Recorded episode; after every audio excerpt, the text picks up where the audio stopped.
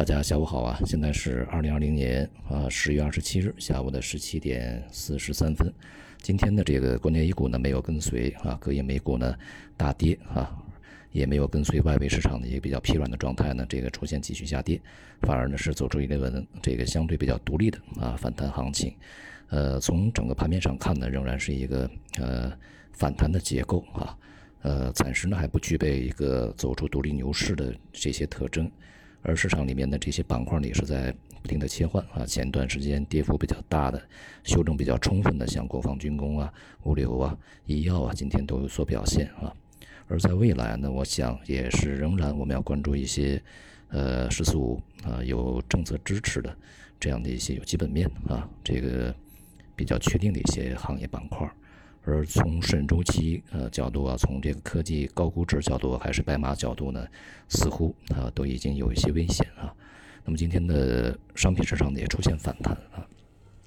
这也就显示呢，整个中国内部这个 A 股的市场的情绪呢，暂时不至于受外围啊这个市场极端的影响，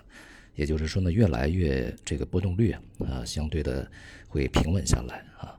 那么这个其实也是一件好事情啊，不能我们总跟着外边的市场跑。那么从这个美国的大选的局面上来说呢，短期啊，这个两党的这个刺激方案呢仍然是出不来，这对市场也是有压力的啊。而从这个中长期，疫情呢仍然是反扑的非常猛烈啊，对市场也是不好，对经济也不好。而从这个呃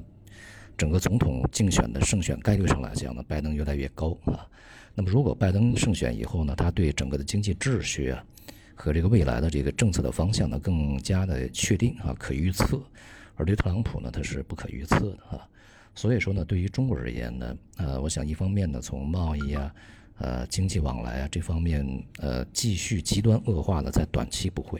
但是从这个意识形态啊、文化呀、地缘政治啊、人权等等方面啊，可能会升级。所以呢，它有阶段性的好啊，也有这个比较长期的一个不好啊，负面的东西。那么我们接着看吧，啊，会有很多的信息出来的。